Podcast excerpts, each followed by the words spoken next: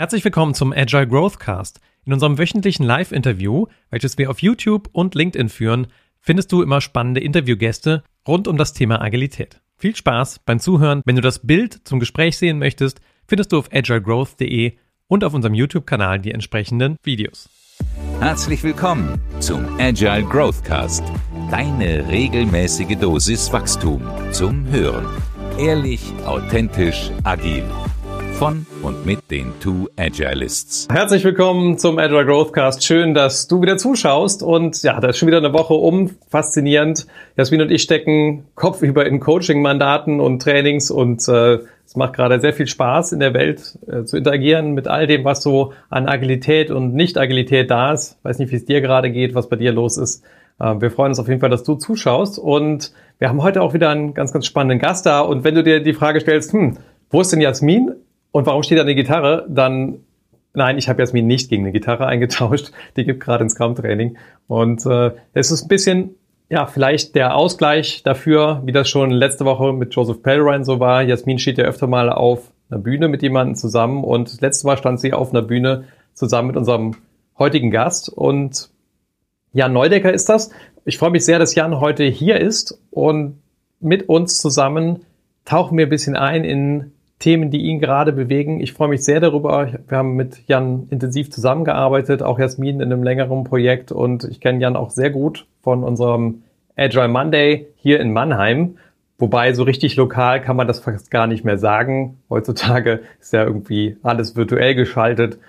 Und trotzdem war das noch die gute alte Zeit, denn Jan wohnt räumlich gesehen gar nicht weit weg von mir. Ich freue mich sehr darauf, Jan als Agilisten heute hier in der Show zu haben. Und äh, herzlich willkommen, Jan. Schön, dass du da bist. Hallo Kai, vielen Dank für die Einladung. Freut mich, dass ich heute live dabei sein kann. Ja, jetzt dürfen wir mal ein bisschen surfen in deinem Leben als Agilist und ich würde ganz gern starten mit der Frage, wie bist du eigentlich zur Agilität gekommen? Denn du bist ja mittlerweile ein ziemlicher Überzeugungstäter, hätte ich fast gesagt. Ja, äh, bin ich gerne bei Sachen, die ich irgendwie cool finde. Äh, ich glaube, so im Inneren war ich schon immer Agilist. Ich wusste das nur noch nicht, wie das heißt. Ähm, meine ersten Berührungspunkte waren 2011, aber eigentlich davor habe ich schon rückblickend äh, so die ersten Parallelen gesehen, wo, wo mich das beschäftigt hat. Äh, ich habe Wirtschaftsinformatik mal irgendwann studiert, ja, jetzt nicht ganz so der äh, Entwickler wie du, aber da mussten wir auch mal so ein Programmierprojekt machen. 2005 war das damals in Mannheim an der Uni. Und ähm, ich wollte einfach loslegen. Ne? So, ah cool, wenn wir jetzt Programmierprojekt, dann äh, dahin soll es grob gehen, dann probieren wir doch mal aus und coden einfach mal. Dann wurde ich direkt zurückgepfiffen. So, nee, nee, nee, nee, wir müssen hier erstmal äh, runterschreiben, was wir programmieren und wie das dann genau alles funktionieren soll. Und mein Gedanke damals, ja, war, das sehe ich doch unterwegs. Also ich kann mir doch jetzt noch nicht genau überlegen, wie das später visuell und funktional alles zusammenhängen soll. Ja, das soll ein Tool sein, ähm, mit dem ein Tutor Lernblätter verwalten kann. Das habe ich verstanden, aber ich kenne doch jetzt noch nicht die Details. Nee, müsst das jetzt alles aufschreiben. Ja, haben wir gemacht, hat sich irgendwie komisch angefühlt für mich. Und äh, ein paar Jahre später habe ich dann angefangen zu arbeiten.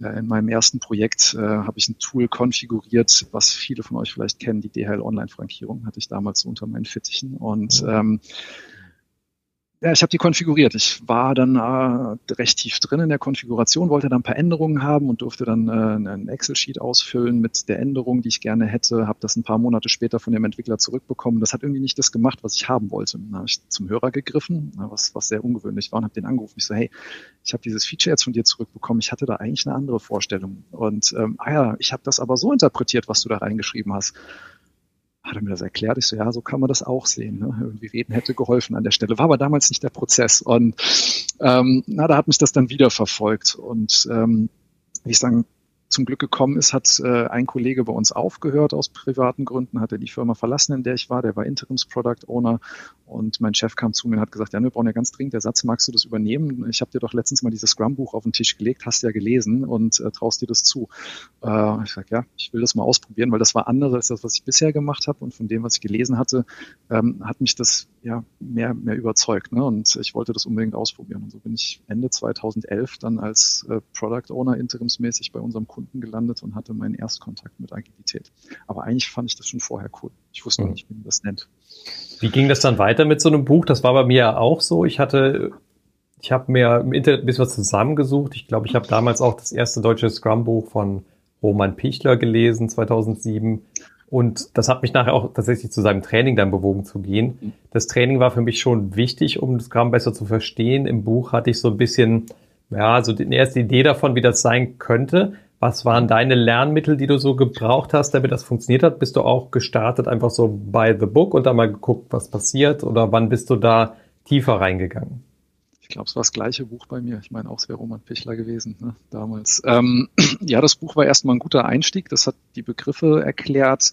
Äh, natürlich hatte ich danach Fragen. Ne? Und, äh, ich habe das Buch auch versetzt gelesen. Das war so drei, vier Monate, bevor ich dann in das Projekt kam. Ich hatte das noch im Hinterkopf. Mein Glück war, dass das ja schon lief und ähm, die, das Entwicklungsteam auch schon dran gewöhnt war, so zu arbeiten die waren sehr, sehr human mit mir. Ne? Also die haben mich da auch mitgezogen, wenn ich da noch Lücken hatte und äh, habe da sehr viel Support bekommen. Das war auch ein Kontext, äh, wo damals auch schon ein sogenannter agiler Coach unterwegs war oder äh, jemand, der das schon länger macht, ähm, mit dem ich da zusammenarbeiten konnte. Und das war für mich ein sehr, sehr wichtiger Punkt. Den habe ich immer wieder angepinkt, habe ihn dann auch mal äh, geschildert, was ich so wahrnehme bei meinem Team, wie ich das einschätze und ähm, hey, ich bin der Meinung, die machen das voll gut und äh, irgendwie, ich weiß gar nicht, was der noch verbessern soll. Magst du mal irgendwie dir das angucken? Und dann konnte ich mal nicht zu einem Sprintwechsel und er hat gesagt, er, er geht mal hin und schaut sich das mal an.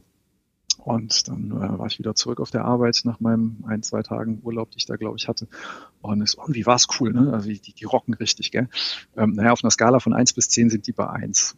So, äh, erklär mal. Ne? Und so ein Punkt war dann unter anderem, der ist mir bis heute hängen geblieben, naja, wenn die anfangen zu reden in, in dem Planungsmeeting und Dinge noch so ein bisschen unklar sind, ne, da hast du mal drauf geachtet, wer dann redet. Ja, nicht so wirklich, das ist eigentlich immer die, die eine seniorige Person, ne, die da alles an sich reißt und wenn es dann um Schätzungen nochmal nachschärfen geht, äh, warten erstmal alle, was er so sagt. Ne? Und das waren so die, wo ich gemerkt habe, oh cool, so eine Perspektive von jemandem, der das schon länger macht, ist irgendwie hilfreich. Und ähm, na, das habe ich dann intensiv genutzt in den nächsten Monaten, um da immer tiefer reinzukommen. Und auch in der eigenen Firma damals hatte ich Kollegen, die das schon länger gemacht haben. Und ich glaube, das, äh, so bin ich auch irgendwann beim Agile Monday gelandet. Ne? Ich habe irgendwie Leute gesucht, mit denen ich mich austauschen kann zu dem Thema, die das auch machen und die vielleicht schon einen Schritt weiter sind. Ja, ich würde sagen, das, das war für mich der entscheidende Punkt, den ich eine Zeit lang echt habe schleifen lassen. Also den Agile Monday gibt schon länger, als ich Scrum mache und ich habe den erst 2017 entdeckt. Beiß mir da heute noch in den Poppes für, aber so ist es halt. Äh, das, das ist für mich nach wie vor der wichtigste Punkt. Austausch mit Leuten, die das Gleiche tun. Mhm. Jetzt wird ja schon gemutmaßt, dass auf deinem T-Shirt ähm, irgendwas fehlt. Plan, do, check. Sieht man, was ist mit dem Egg passiert? Ja, das ist so ein bisschen der, der schwarze Humor der Agilisten auf unserem äh, Shirt, das wir hier von der Firma haben. Manchmal landet es halt in einem Arc. Ähm, Finde ich total okay, wenn es in einem Arc landet. Das, Schö das Schöne ist, wir können ja nochmal dann neu planen, hoffentlich, wenn wir im Agilen unterwegs sind. Äh, genau. So bisschen, genau. Danach kommt die, die, Ironie. Echt nach Schmerzen, genau, Manuel. Schön, ja. genau. Ähm, Aufstehen, Grünzen richten, weitermachen. Genau. Jetzt haben wir gerade ich glaube, gestern noch ein bisschen auf LinkedIn hier äh, zu so klassischem Projektmanagement äh, beide, glaube ich, so ein bisschen angestochen reagiert auf Posts, die wir da gesehen haben. Ja. Du warst ja auch in klassischen Umfeldern ordentlich unterwegs. Als Projektleiter stand, glaube ich, auf deiner Visitenkarte. Ja. Wenn man jetzt mal so aus der Brille zurückschaut, jetzt hast du ja eine ganze Menge an anderen Konzepten mittlerweile gelernt. Mhm. Was war das, was damals vorging in deinem Kopf, wenn du in so einem klassischen Projekt unterwegs warst? Ähm, ja, ich war tatsächlich lange äh, vom Titel her Projektleiter. Ähm, gefühlt habe ich das, oder ich habe das immer hingenommen, weil ich dachte, ja, so, so, nennt man das halt noch. Das sind halt wahrscheinlich Firmen, wo Agilität jetzt noch nicht so im HR angekommen ist, ne, dass man die Leute da Scrum Master oder Agile Coach oder so nennt. Ähm, habe aber gelernt, naja, mit, der, mit dem Titel hängt schon auch eine Erwartung an der Rolle dran, die man dann noch irgendwie erfüllen muss. Und ähm, man muss halt auch schauen, wie ist der Arbeitsmodus in der Firma, wie operieren die. Ähm, genau, deine Frage war, wie ich das, wie ich das wahrgenommen was da anders war, ne? Jetzt ein bisschen abgedriftet. Ähm, ja, die Anforderungen, die an, die an mich gestellt wurden oder auch an das Projekt, sind halt andere. Äh, ich habe mich da immer ein Stück weit unwohl gefühlt und wenn möglich versucht, Agilität reinzubringen. Manchmal ist mir das gelungen, dass ich ein Projekt, das klassisch starten sollte, auf agil umbiegen konnte. Äh, in manchen größeren Projekten ist mir das nicht gelungen, beziehungsweise ich konnte es auch gar nicht erst versuchen, weil einfach klar war, das läuft jetzt hier so, das ist die dritte Projektphase mit dem Kunden an dem Produkt, äh, mach bitte mal weiter. Für mich hat sich das immer schwierig angefühlt. Ich hatte da immer Bauchschmerzen mit, ja, weil ähm, ich habe da ein Projekt noch echt ganz gut im Hinterkopf. Da sollten wir eine zweite Phase machen äh, von einer Lernplattform für einen Kunden und ähm, wir hatten dann acht Monate Scope vor der Brust und sollten aber eine Schätzung abgeben, die idealerweise auch noch belastbar war. Ne? Also ein Fixpreis, Fixscope, äh, ne? Fix-Time-Scope-Budget. Äh, wir wissen alle, wo wir dann noch dran schrauben können an der Stelle. Und ähm, ich hatte echt bei so Projekten immer ein relativ schlechtes Gefühl, als es dann losging, aufgrund der Unsicherheit. Und es hat sich leider auch echt oft bewährt, dass diese Unsicherheit uns dann erwischt hat irgendwann, dass die uns eingeholt hat. Ähm, ich habe es nicht sonderlich gerne gemacht nach einer Zeit im agilen Umfeld, weil ich dann wusste, man kann das auch anders machen. Äh, ganz am Anfang kannte ich nichts anderes, ne, hatte dann bei der Uni gelernt, man schreibt das halt vorher alles auf, man macht das so. Sprich, als ich angefangen habe zu arbeiten, dachte ich, so läuft das halt einfach. Ich kenne nichts anderes, mir hat nie jemand was anderes gezeigt. Desto mehr mir ähm, die Agilisten die agile Welt gezeigt haben, desto unwohler habe ich mich gefühlt, wenn ich anders arbeiten musste in Umfeldern, wo ich dachte, agil macht hier einfach Sinn. Und äh, gerade in dem Projekt hat uns das irgendwann eingeholt. Äh, wir haben dann nach der, nach der Hälfte der Zeit durften wir mal einen Zwischenstand präsentieren. Und das werde ich nie vergessen, dass der Kunde dann da saß und ähm, uns äh, ins Gesicht gesagt hat, das ist genau das, was wir bestellt haben. Jetzt, wo ich das aber mal selber benutze und sehe, weiß ich, was ich da alles ändern will. Das machen wir dann aber, wenn ihr insgesamt fertig seid. Wir können ja jetzt keine Anpassungen machen. Das heißt aber, die Hälfte werden wir nochmal wegschmeißen, baut da aber nochmal vier Monate drauf auf. Äh, das war irgendwie echt unschön, ne? weil mein Team komplett demotiviert war, weil die genau wussten, schön, alles, was wir jetzt bauen, wird zum größten Teil danach wieder in die Tonne gehauen. Aber aus dem Grund, die Rechnung muss ja irgendwann von der Compliance, von diesem großen Konzern freigegeben werden, hatten wir da einfach gar keine andere Wahl, als das weiterzubauen, was wir vier Monate vorher vertraglich vereinbart hatten.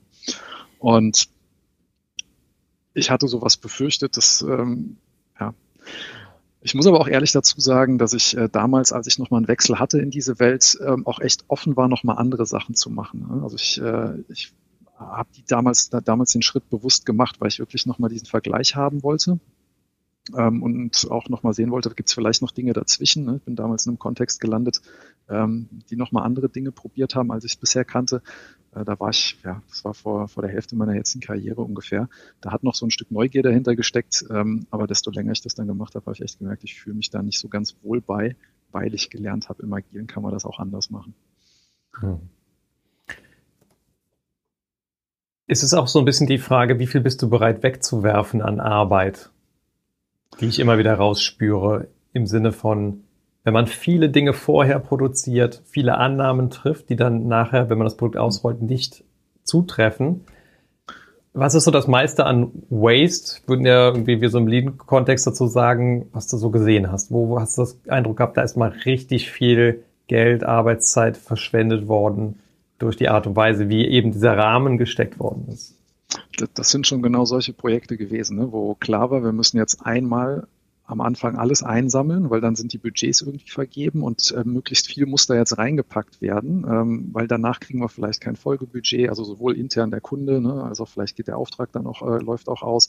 Das weiß man nie. Und ich hatte immer so ein bisschen das Gefühl, dass sehr viele äh, Parteien dann versuchen, ja, dann drücken wir jetzt möglichst viel rein, lieber ein bisschen, so, äh, so ein bisschen wie wenn du beim Metzger stehst, ne, da darf es auch ein bisschen mehr sein. Ähm, ja, ja, komm, äh, dann, dann schreiben wir das halt auch noch mit ins Lasten- und Pflichtenheft. Und ähm, das heißt aber dann nicht immer, dass das Wert für den Nutzer stiftet am Ende. Ne? Und in diesem einen Meeting wurde das halt sehr, sehr deutlich, dass er uns gesagt hat, okay, ich merke jetzt, dass mir das keinen Nutzen bringt und jetzt kommt ja auch noch ganz viel anderes und ich glaube auch nicht, dass uns das noch weiteren Nutzen bringen wird, aber wir bauen es jetzt einfach mal.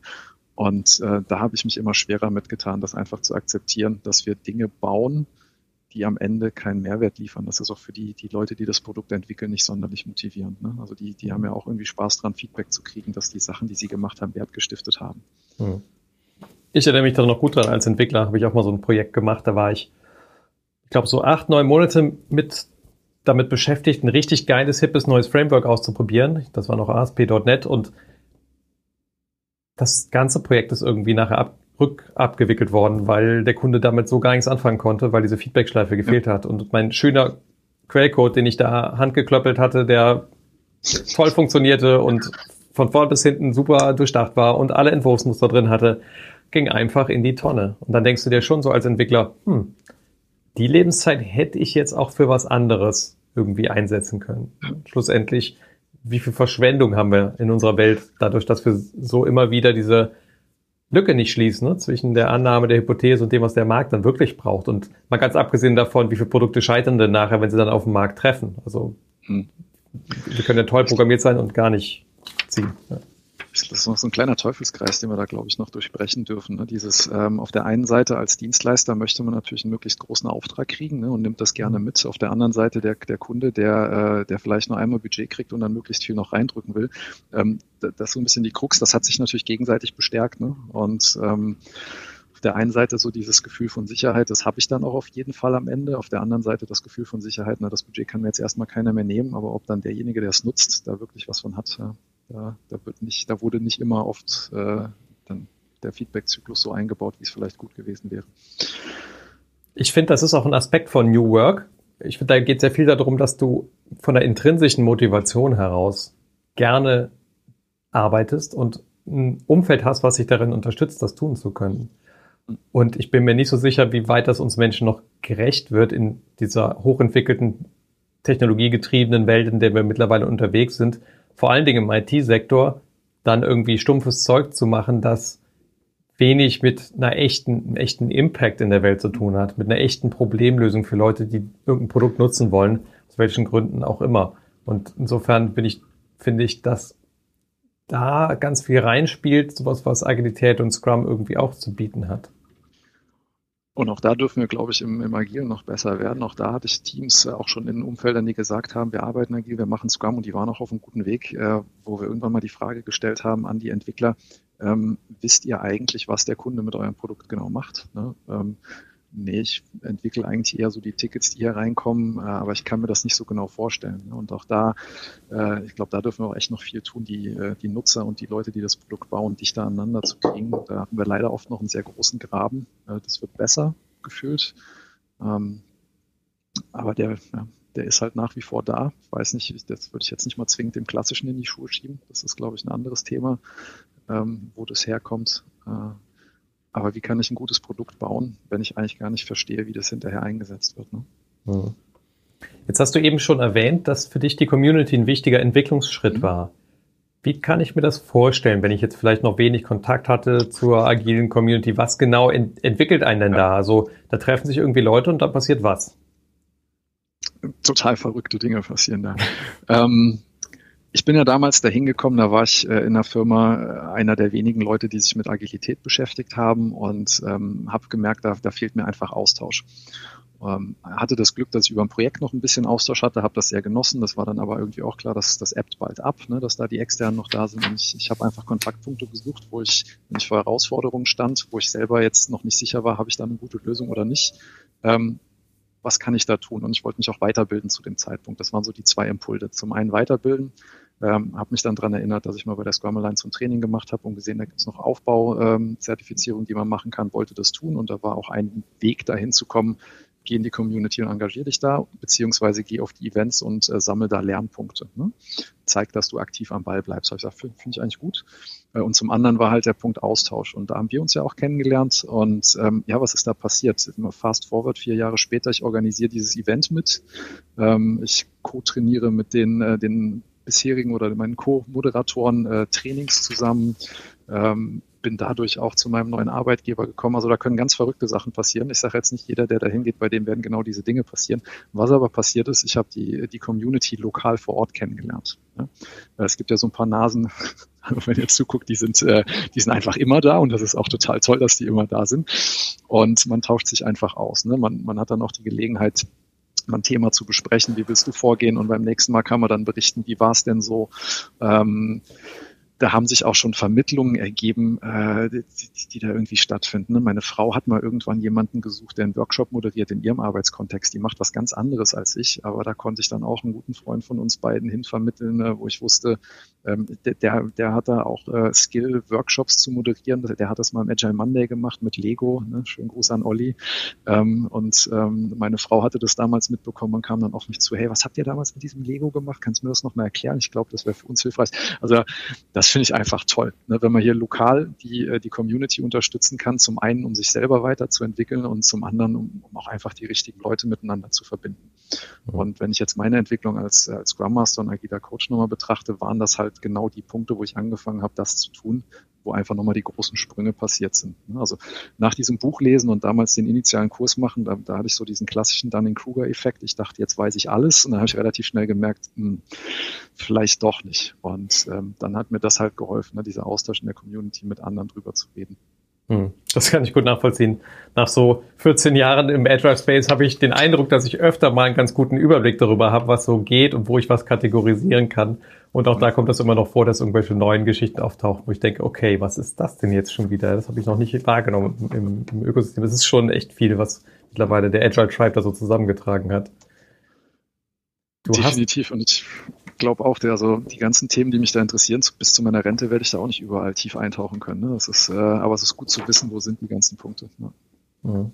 Du hast im Vorbereitungsbogen geschrieben, wenn es eine Haltung gäbe, die du nie wieder hergibst, dann ist das, ich bin nicht da, um meine Probleme zu lösen, sondern äh, die meines Kunden. Ja. Da würde ich gerne ja. mal nachfragen, wie kam das denn zu dieser Haltung? Das klingt ja so, als ob da irgendwas mal passiert ist bei dir, wo du diese Realisation gemacht hast. Mhm. Also ich Du hast ja eben gesagt, ich bin Überzeugungstäter. Und das, das trifft jetzt nicht nur Scrum und agiles Arbeiten zu. Also wenn ich generell von Produkten, von Dingen überzeugt bin, dann, ähm, dann vertrete ich die gerne sehr stark. Das hat in, in der Vergangenheit, gerade so in den, äh, den jüngeren Jahren meiner Arbeitskarriere oft dazu geführt, dass ich mich sehr, sehr stark emotional da auch in, in Probleme reingesteigert habe äh, und vielleicht auch noch ein Stück weit zu sehr versucht habe, meine Agenda da durchzudrücken.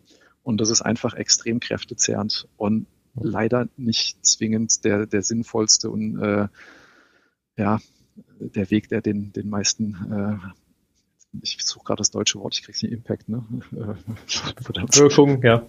ja die, die größte Wirkung erzeugt ne? und auch den, den größten bleibenden Effekt hinterher. Und ähm, da habe ich zu Beginn meiner, meiner Laufbahn bei Emendare, da wo ich heute arbeite, recht viel mit, äh, mit einem Kollegen von mir telefoniert, der, der Daniel, der sehr stark im Coaching unterwegs ist und hat mich zu diesen Themen ausgetauscht. Und er hat mich da sehr, sehr stark geprägt und hat mir das immer wieder äh, hingeworfen, bis ich diesen, diesen Knochen dann noch endlich mal aufgehoben habe.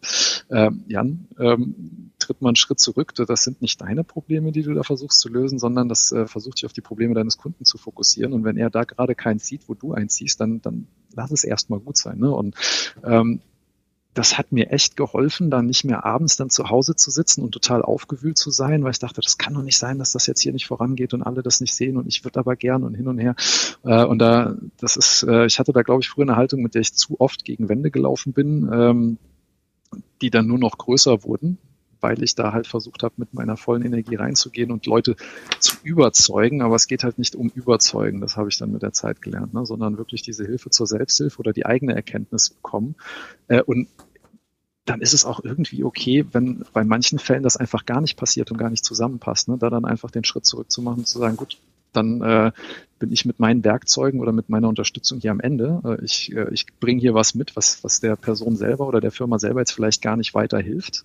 Äh, und dann ist das auch okay. Und einfach mal dahin zu kommen, das zu akzeptieren, hat mein Leben, glaube ich, deutlich angenehmer und ruhiger gemacht. Äh, und war für meinen Puls, glaube ich, auch ganz gut. Jetzt hast du ja zuletzt auf einer Bühne gestanden mit Jasmin zu einem Thema, das auf der Gegenseite eher nicht zu den angenehmen Themen des Lebens gehört. Äh, Sustainable ja. Pace in der Praxis war ja der Titel von eurem OOP-Vortrag. Und ich fand das einen sehr mutigen Vortrag. Ähm, magst du unsere Zuschauer da mal ein bisschen ins Bild holen? Gerne, ja. Wie kam es dazu und worum ging es? Genau, wie kam es dazu? Äh, recht unfreiwillig, glaube ich, bei uns beiden, dass wir uns mit diesem Thema intensiv beschäftigt haben. Ähm, wir haben jetzt schon 2021, ist schon bald drei Jahre her. Ähm, kurz vor meinem letzten Jobwechsel ähm, wurde bei mir zufälligerweise ähm, Krebs diagnostiziert, Hodenkrebs damals. Und ähm, wie wurde das zufällig, wie kann man sowas zufällig entdecken? Ähm, also ich hatte eigentlich keine großen Beschwerden. Ähm, und zwar die, die letzten Wochen, die ich noch arbeiten äh, durfte in meinem alten Job bei meiner alten Firma. Und es war gerade echt viel los. Und ich hatte halt so, ja, so ein Zimperlätzchen, ne? aber das war länger da, als, als mir das lieb war und als das sonst da war. Ähm, und ich habe aber nicht mir die Zeit genommen, äh, im ersten Moment mir da mal einen Arzttermin auszumachen. Und irgendwas war dann aber in der Situation anders, dass ich äh, dann irgendwann doch mal zum Hörer gegriffen habe und äh, den ersten Arzt angerufen hat, der mir dann in zweieinhalb Monaten einen Termin gab. Das habe ich dann auch erstmal akzeptiert und ähm, drei Stunden später habe ich gesagt, nee, das akzeptiere ich doch nicht. Ähm, ich probiere es nochmal. Und das war für mich eine sehr, sehr ungewöhnliche Situation, dass ich ähm, da so dranbleibe und dass ich dann auch einfach sage, ich nehme mich da jetzt mal raus. Das hat sich nicht gut angefühlt, ähm, da jetzt mal einen halben Tag zu verplanen in, in einer kritischen Phase von, äh, von einem Projekt, wo ich tatsächlich mal Zeit für mich äh, mir nehme ne, und, und mal zum Arzt mhm. gehe, weil sich gefühlt nicht schlimm angefühlt hat. Die Zimperlitzchen, die ich hatte, haben sich als äh, nichts rausgestellt. Nur bei der Untersuchung wurde dann halt zufälligerweise dieser Krebs an einer anderen Stelle entdeckt. Und das war für mich so ein, so ein Glück im Unglücksfall und ich habe danach dann auch mit mir, ich bin da sehr offen mit umgegangen. Ich glaube, das war für mich der Weg, da auch mit klarzukommen, weil das ist schon ein sehr, sehr einschneidendes Erlebnis, ähm, bis das dann, und das war zum Glück schnell erledigt bei mir mit einer Operation und ohne Nachbehandlung und ne, da habe ich echt Schwein gehabt. Ähm, aber bis zu dem Punkt, dass ich wusste, ich bin jetzt erstmal durch und jetzt äh, bin ich nur noch in einem sehr engmaschigen Nachkontrollraster äh, drin, machst du dir echt Gedanken um dein Leben. Ne? Und äh, da sind dann auch so Gedanken dabei, wie lang geht denn das jetzt noch? Und das, das war nicht so schön. Ähm, und deshalb rede ich da auch sehr, sehr offen drüber, weil ich fast nicht zum Arzt gegangen wäre und fast nicht ein zweites Mal zum Hörer gegriffen wäre. Und dieses Zimperlitzchen war dann, das war einfach ein Rückenproblem. Das war dann nach drei, vier Wochen wieder weg. Äh, das heißt, diesen Termin in zweieinhalb Monaten, den hätte ich nie wahrgenommen. Es wäre nie entdeckt worden, bis ich wirklich Ärger gekriegt hätte. Und das ist einfach was, was mir wichtig ist, Leute da äh, darauf hinzuweisen, hey, wenn ihr was habt, ähm, so Sprüche auf der Arbeit wie, du gehst früh aus dem Büro raus, warum auch immer, das weiß man ja nie als Gegenüber, und dann machst wieder einen halben Tag Urlaub oder jetzt stell dich doch mal nicht so an, brauchst ja nicht wegen jedem Pups zum Arzt gehen.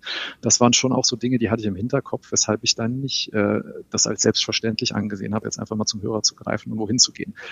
Ja, was hat das mit Teams zu tun? Ähm, wir reden ja im Agilen von Sustainable Pace. Also wir wollen über einen langen Zeitraum eine gleichmäßige Geschwindigkeit behalten. Zum einen ist das natürlich eine sehr technische Sache in der Softwareentwicklung, ne, die mit viel mit Qualität und Deployments und so zu tun hat. Ähm, jetzt reden wir aber auch oft mit Teams über äh, Teamkonstellationen und dass Fokus und Teamzusammensetzung irgendwie wichtige Komponenten sind. Und äh, so sind Jasmin und ich, äh, Jasmin hat ja da eine recht ähnliche Story äh, leider erleben dürfen äh, so sind wir halt drauf gekommen, ja, so eine Teamkomposition, die hat ja auch was damit zu tun, ne? weil jedes Mal, wenn wir, wenn wir nicht da sind, muss ja jemand anders meine Aufgaben übernehmen, muss da reinkommen. Also dieses eingespielte Team wird da zerrissen. Und ähm, das kennen wir immer, wenn jemand Urlaub hat. Ne? Da, da kann man das aber ein bisschen besser planen. Ähm, aber so Krankheit, die kann einen halt einfach auch mal länger außer Gefecht setzen. Und ähm, in meinem Fall hätte das mich richtig lange außer Gefecht setzen können. Und deshalb war das ein Thema, wo wir gesagt haben, das kriegt einfach, also diese Gesundheit und selbst mal für sich Verantwortung übernehmen am Arbeitsplatz, das hat einfach viel zu wenig Bühne. Ähm, das wollen wir einfach präsenter machen, dass es okay ist, sowas auch mal zu thematisieren, sowas auch mit Teams mal zu besprechen. Und seit ich das mache, habe ich auch von anderen Männern noch erfahren, die genau dieselbe Krankheit wie ich hatten, äh, ne, dass es gibt da mehr, als man irgendwie auf dem Schirm hat. Deshalb finde ich das ein ganz wichtiges Thema, mache da auch jedes Jahr jetzt beim äh, November mit und habe im November immer ganz, einen ganz lustigen Schnäuzer äh, der, der recht auffällig ist, um, um da einfach Aufmerksamkeit drauf zu lenken. Und äh, seit ich darüber äh, erzähle, habe ich auch bei Kunden dann auch so Stories gehört ähm, von, äh, von Leuten, die eine Woche mit einem durchgebrochenen Blinddarm zur Arbeit gegangen sind, hat wehgetan wie Sau. Sie wussten natürlich nicht, dass sie einen Blinddarmdurchbruch hatten, aber ein Projekt hat gerade gebrannt und ich kann jetzt nicht zum Arzt gehen. Und äh, danach ist die Person halt äh, extrem lange ausgefallen, ja, weil das hat natürlich eine OP und eine, eine recht lange, ähm, ja, wie nennt man es, Genesungsphase nach sich gezogen. Ähm, und da einfach mal früher zum Arzt gehen, wenn sowas vielleicht anfängt zu zwicken und den dann kontrolliert zu entfernen und dann nach vielleicht einer Woche oder zwei wieder einsatzfähig zu sein oder halt nach sechs bis acht Wochen, das ist halt schon ein Unterschied auch auf die Team-Performance ähm, und hat auch einen Impact natürlich auf die, auf die Firma als Ganzes. Ne? Und das, ähm, das haben wir verarbeitet in, in einem Vortrag. Äh, ja, der sehr persönlich war, aber ich glaube, der, der die Leute auch da wachgerüttelt hat und einfach auch nochmal gezeigt hat, es ist okay, über so Themen zu reden. Und ähm, wenn ihr sowas erlebt habt, äh, ne, wenn das für euch passt, geht da gerne offen mit um. Wir haben gelernt, dass andere Leute sowas dankbar aufnehmen äh, und äh, ja. ja, dass das kein Thema ist, was jetzt irgendwie selten ist, leider. Ja, es wirkt ein bisschen so, als ob eine, so eine Glocke des Schweigens irgendwie darüber liegt in der Industrie. Insofern finde ich das extrem mutig, was ihr da gemacht habt und auch die soziale Aufmerksamkeit, die du immer wieder mit den Schnurrbartfotos und mit den, ich, ich, ich erinnere mich ein Bild, da standest du äh, gerade irgendwie kurz nach der Untersuchung irgendwie in so einem, fast so einem OP-Hemd oder so. Ja. Äh, das, sowas siehst du ja normalerweise nicht in deinem Stream und das äh, zieht auch die Aufmerksamkeit und das, ich finde das ein gutes Anliegen. Also, ja, wie das große Plädoyer dafür, wie sehr ist eine Kultur dafür offen, auch uns Menschen eher holistischer zu betrachten, eben nicht nur als eine Maschine, bei der mal ein Zahnrad kaputt geht, das dann mal schnell ausgewechselt werden muss, sondern Und das ist ja bei uns Ingenieuren schon auch manchmal so ein Körperbild. Ne? Du hast halt irgendwas und dann muss man kurz mal reparieren, dann geht's weiter. Dass man eventuell ja, Sachen hat, die sich nicht so verhalten in seinem Körper. Vielleicht ein bisschen wie das tayloristische Arbeitsbild, was man früher hatte, sondern dass wir viel mehr sind, Seele, Geist, Körper, ein Einklang und das irgendwie zusammen auch, dass es einen Einfluss hat, das psychologische Feld meines Teams, in dem ich unterwegs bin, darauf, wie ich mich konkret verhalte und ob ich den Hörer zur Hand nehme. Ja, und ähm, wir sind halt auch keine Maschinen. Ne? Also, ähm, und, und, selbst bei Maschinen, wenn die anfangen zu quietschen oder da was nicht rund läuft, dann werden die gewartet. Ne? Und ähm, ja, wir wollen irgendwie alle auch äh, Leistung bringen und was abliefern. Äh, aber da gibt es natürlich auch Grenzen. Und die müssen wir einfach respektieren und auch akzeptieren. Und wenn unser Körper uns da Warnsignale sendet, äh, dann sollten wir die ernst nehmen. Und das, das war für mich halt echt sowas. Und das mag jetzt gefühlt in meiner Wahrnehmung vielleicht ein bisschen äh, also biased, ne, wie sagt man das, voreingenommen sein. Ich, ich hatte halt echt immer so das Thema, äh, ja, zum Arzt gehen, gerade als Mann, da wird man dann ganz gern mal als Weichei verschrien, wenn man das zu oft macht, ne, oder als Hypochonder.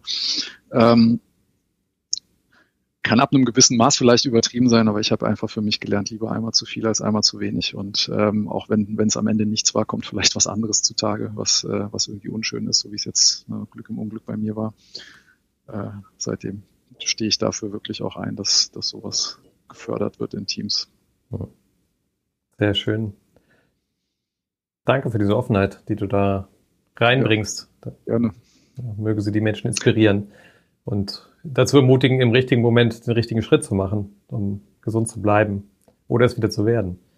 Ähm, ja, also definitiv persönlich, das ist mir auch total nahe gegangen, ne? hast du ja schon erwähnt, bei Jasmin war eine ähnliche Sache und diese Gedanken darüber, ne, dass dein Partner vielleicht nicht mehr lange da ist, äh, die sind schon hart und sehr, sehr schwierig, ne? auch für das Umfeld so damit umzugehen. Insofern Hut ab, wie ihr das äh, verarbeitet habt. Du hast ja auch gerade gesagt, ihr habt das in dem Talk auch mitverarbeitet. Ähm, ich glaube, das ist ja, also Autoren schreiben, um Sachen zu verarbeiten. Ihr macht Vorträge, um Sachen für euch nochmal zu sortieren. Und das ist wichtig. Und wenn ihr damit andere Menschen berührt und denen helfen könnt, dann ähm, berührt mich das richtig. Sehr, sehr schön. Du wolltest noch was sagen? Nee, ich glaube, das passt. ich habe kurz überlegt. Jetzt versuchen wir ja immer den Menschen hier was mitzugeben, abgesehen von Erfahrungen, Geschichten und solchen tiefen Einblicken wie gerade, an Werkzeugen, die man vielleicht als Agilist, als Agile Coach mitnehmen kann für sich in seinem Kontext. Was sind so Sachen oder vielleicht auch eine Sache, die du gerne tust, die als Agile Coach für dich einen besonderen Nutzen hat? Ja jetzt, wo wir darüber geredet haben, ne, natürlich ist das, dieses, dieses ganze Gesundheitsthema definitiv, was sprecht es an, aber da habe ich jetzt kein Tool, das ich irgendwie mitgeben kann. Im, Im, Vorfeld hatten wir, hatten wir auch schon mal kurz uns ausgetauscht, was sind so Dinge. Ne? Und äh, eine Sache, die ich äh, eigentlich mit jedem Team und in jedem Training mache, ist was, das, äh, ich glaube, meinen ersten Kontakt hatte ich bei meinem ersten Training, was ich designt hatte, bei Tasty Cupcakes habe ich mir das damals gezogen, habe das seitdem in verschiedensten Variationen gesehen und meine, meine aktuelle Variante ist auch sehr stark von, äh, von unserem gemeinsamen Freund Björn Jensen beeinflusst, äh, das sogenannte ähm, Fokusspiel oder Name Game. Ähm, ich bin auch der Meister des, ich versuche mal Multitasking, äh, obwohl ich eigentlich weiß, dass das keine gute Idee ist. Und ähm, das ist einfach eine, ja, eine Methode, Angefangen habe ich mit der, mit der einfachen Variante, die ihr auch im Internet bei tastycupcakes.com finden werdet. Kai wird euch das sicher in den Show Notes verlinken ähm, ne, wo es einfach darum geht, ich schreibe mal die äh, Zahlen von eins bis zehn äh, römisch, arabisch und die Buchstaben, die ersten zehn des Alphabets auf. Ne, Mache das einmal der Reihe nach. Also ich schreibe eins, zwei, drei, vier, fünf, sechs, sieben, acht, neun, zehn, das Ganze nochmal in römisch und dann im Alphabet. Und dann mache ich das aber einmal von oben nach unten. Also eins, eins a 2, 2b und so weiter und so fort. Und ich stoppe dabei mal die Zeit. Und ich hatte das damals gesehen für, für ein Training, was ich mache. Das könnte irgendwie sinnvoll sein. Fokus ist ja auch einer der Scrum-Werte und ich wollte das ausprobieren. Und wie das so ist, wenn ich Dinge in Training Trainings mache, ich probiere das erstmal an mir selbst aus. Und dann habe ich das gemacht, habe mich da hingesetzt und gedacht, ja, wie wird der Unterschied sein? Ne? Vielleicht brauchst du halt ein paar Sekunden länger, gucken wir mal, ob diese, diese Übung funktioniert. Und ich habe doppelt so lange gebraucht und bin fast vom Stuhl gefallen, weil irgendwie von der, von der Schwierigkeit und dem geistigen Anspruch bis zehn zählen.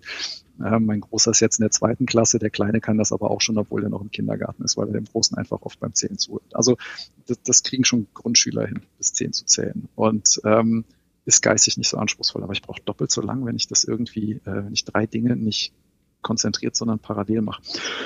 Wie gesagt, ich benutze das heute ein bisschen abgewandelt. Das ist jetzt aber nicht das entscheidende Detail, aber das ist einfach eine Übung, ähm, die passt vielleicht auch so ein bisschen zu diesem, was ich vorher gesagt habe. Ne? Dieses immer, immer unter Volldampf zu sein und ähm, Gas zu geben. Ne? Für viele äh, ist ja auch beschäftigt sein irgendwie so ein Statussymbol. Ne? Und ich bin voll busy und ich bin hier gerade in vielen Themen drin.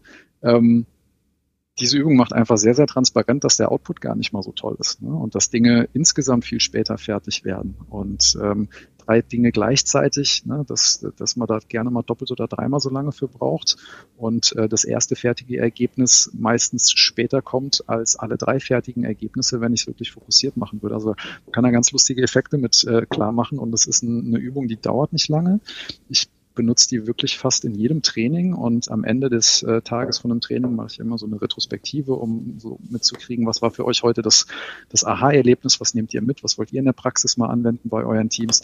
Ähm, und es gibt immer mindestens ein, zwei Leute, die dann dir das Ding nochmal hochbringen, ne, diese Übung. Ah, das, das fand ich wirklich praktisch. Deshalb habe ich gedacht, ich teile das heute mal mit den, mit den Zuhörern, Zuschauern hier. Wer das noch nicht kennt, äh, probiert das gerne mal aus für mich ist es jedes Mal wieder ein Reminder, wenn ich das im Training mache, dass ich da selber besser werden darf. Äh, ne, nicht irgendwie auf jede WhatsApp-Message, die reinkommt, sofort zu reagieren oder jede E-Mail. Ähm, habe dann auch nach und nach, nachdem ich diese Erfahrung gemacht habe, angefangen, Notifications wieder runterzuschrauben. Da bin ich irgendwann mal geprimed worden von, äh, von einem Chef, den ich hatte, der meint, ey, Exchange, voll gut. Ne? Da kriegst du sofort, wenn eine E-Mail reinkommt, du hast einen Informationsvorsprung. Das mag sein, dass das in manchen äh, Kontexten gut ist, einen Informationsvorsprung zu haben, was aber definitiv der Fall ist. Ähm, auch, ich habe jetzt auch eine Smartwatch seit ein paar Monaten, da habe ich auch erstmal fast alles abgestellt, weil sonst äh, kriege ich ja am Handgelenk hier nur noch äh, E-Mail, WhatsApp, Slack, ähm, sich da einfach nicht von allem ablenken zu lassen und das, was man gerade versucht fertig zu kriegen, auch mal konzentriert fertig zu machen, ist sehr hilfreich, gelingt mir auch nicht immer. Deshalb äh, mag ich diese Übung sehr gerne, weil sie sowohl meinen Teilnehmern als auch mir das immer wieder sehr, sehr plakativ vor Augen führt, äh, dass da doch ein tieferer Sinn dahinter steckt, das zu machen hm. und da was bei rumkommt. Wir haben gerade eine Frage reingekriegt von Petra. Vielen Dank dafür. Äh, Remote auch möglich? Kann man das Spiel? Klar, äh, ich ja, mache es ne? dauernd Remote gerade. Also ähm, ich mache das dann am Flipchart, schreibe da die zwei Wörter, die ich mittlerweile benutze, auf, ähm, die die Teilnehmer dann schreiben dürfen und bitte sie einfach alle ihre Kameras anzumachen, sich mit äh, den entsprechenden Schreibwerkzeugen zu bewaffnen, die sie brauchen. Und ähm, ich stoppe dann die Zeit und bitte die Teilnehmer, die fertig sind, einfach die Hände hochzuheben, so dass ich das sehen kann, dass sie fertig sind. Ne? Wenn wir im Trainingsraum sind, dann kriege ich das auch so ganz gut mit. Äh, remote musste ich da halt auf den Schwenk gehen. Äh, schaltet bitte eure Kamera ein und ich kann dann auch nur die Zeiten berücksichtigen von den Leuten, die die Kamera anhaben. Manche können nicht oder wollen auch gerade nicht, was total okay ist. Die dürfen die Übungen natürlich mitmachen, die werden auch das Learning haben, die fließen dann halt nicht in meine Auswertung ein, was aber auch überhaupt nicht schlimm ist, weil ähm, das Ergebnis ist extrem reproduzierbar. Ich erlebe da keine großen Variationen. Hm. Jetzt haben wir ja schon so ein bisschen drüber gesprochen, Gesundheitsfürsorge während der Arbeit. Was machst du, wenn du so einen Trainingstag hinter dir hast, was du gerade erwähnt, ne? Dann gibt es abends noch die Retrospektive. Was, ja. äh, was ist der Recovery Mode von Jan? Wie bringst du wie hältst du dein Energielevel? Das ist ja doch dann über zwei, drei mhm. Tage relativ intensiv, sowas zu machen. Hast du da noch was, was dich inspiriert? Was ist deine Art und Weise, damit umzugehen? Für mich war, war ja schon immer Sport ein großer Teil meines Lebens, der mit dem Arbeiten leider erstmal einen anderen Stellenwert eingenommen hat, weil, weil ich da sehr viele beschränkende Glaubenssätze hatte und den inneren Schweinehund ein bisschen größer werden lassen. Das äh, habe ich ja seit einem Jahr wieder ganz gut in den Griff gekriegt. Äh, ich versuche halt wirklich nach so anstrengenden, intensiven Tagen, gerade jetzt auch, wenn es äh, alles remote ist und ich sitze sehr viel auf diesem Stuhl, äh, abends dann einfach nochmal mich zu bewegen. Ich freue mich total darauf, dass es jetzt abends bald wieder lang genug hell ist, um das wieder draußen zu tun. Ne, Setze mich dann auf mein Fahrrad und drehe noch eine Runde. Äh, Im Winter habe ich mich damit beholfen, dass ich das einfach stationär im Keller gemacht habe. Und ähm, das, das ist halt so mein Ding, ne? irgendeine Art von Sport zu machen, da einfach nochmal abzuschalten. Ähm, gerade bei den, den Sportarten, die ich gern mache, funktioniert das hervorragend. Also wenn ich im Sommer mit dem Mountainbike unterwegs bin, ähm, das ist einfach eine Disziplin, da darf ich an nichts anderes denken, sonst werde ich mich äh, auf werde ich mich hinlegen mit meinem Fahrrad. Und ähm, sowas mag ich halt sehr, sehr gerne. Das sind einfach Dinge, wo ich einfach alles andere nochmal ausblenden kann. Das brauche ich auch dann nach so einem Tag. Äh, wo ich mich einfach total nochmal auspowere körperlich, nachdem ich das vorher eher auf geistigem Level dann gemacht habe. Also völlige Achtsamkeit, die du brauchst, damit du entsprechend auf deinem Rad sitzen bleibst, wenn du da downhill unterwegs bist in der Fall. Ich da, ja, wenn wir da so ein bisschen im Wald unterwegs sind, dann ist das völlige Achtsamkeit. Wenn ich mit meinem Rennrad unterwegs bin, klar, dann, dann konzentriere ich mich halt schon mehr so auf die Umgebung, die ich versuche wahrzunehmen und dann wirklich Musik hören, irgendwie mal abschalten, ne? nicht, nicht an das denken, was gerade so passiert ist. Das hilft mir da ganz gut. Mhm. Also halt mein Ding, ich weiß, ich muss nicht für jeden funktionieren, tut's auch bestimmt nicht, mir hilft es sehr. Damit waren wir ja gerade so in der Gegenwart. Lass uns mal die Zukunft ein bisschen surfen. Der Jan in fünf Jahren. Tja, ich das wüsste. Ne? Ähm, äh, der hat hoffentlich immer noch sehr, sehr viel Spaß äh, an dem, was er tut. Äh, und ich glaube auch, dass Agilität, äh, ich höre immer wieder, dass gerade die Sau, die wir durchs Dorf treiben, wenn wir uns mal angucken, wie alt diese Sau ist, äh, die ist deutlich älter als wir beide zusammen fast schon, würde ich sagen. Ich glaube, da werde ich noch sehr viel Spaß mit haben. In welcher Ausprägung das sein wird, das wird sich, glaube ich, zeigen, wie das nach der Pandemie so weitergeht. Und ähm, hoffentlich gebe ich immer noch regelmäßig Trainings. Das macht mir sehr viel Spaß. Äh, ich hoffe, dass wir die Community weiter so gut am Laufen haben spannende Gäste kriegen. Ähm, ich finde, das hat äh, sehr gut funktioniert, auch jetzt gerade mit Corona. Du hast es ja angerissen. Wir sind nicht mehr nur lokal, wir sind gerade echt äh, im Dachraum unterwegs. Das macht einen Riesenspaß. Also ja, ich hoffe, ich bin weiter in der Community aktiv in fünf Jahren und äh, bewege mich noch im agilen Raum. Mehr Pläne habe ich da eigentlich gerade gar nicht, weil die letzten fünf Jahre und die fünf davor mir gezeigt haben, ähm, dass das doch mir ein Stück zu wasserfallig ist, fünf Jahrespläne zu machen. Das funktioniert eh nicht. Äh, aber ich glaube, die, die Richtung, den, das, das Produktziel, was ich da habe, das, ist, das passt schon. Weiterhin äh, Certified Scrum Trainer werden, Trainings geben und Firmen dabei helfen, mehr Spaß bei der Produktentwicklung zu haben. Da möchte ich einfach noch beschäftigt sein. Jan, ich danke dir vielmals für das offene Interview heute. Es hat sehr viel Spaß gemacht. Ja, auch danke dir. Und ja, wenn du gerade zugeschaut hast, äh, dann hoffen wir, dass wir dich inspirieren und auch ein bisschen zum Nachdenken bringen konnten.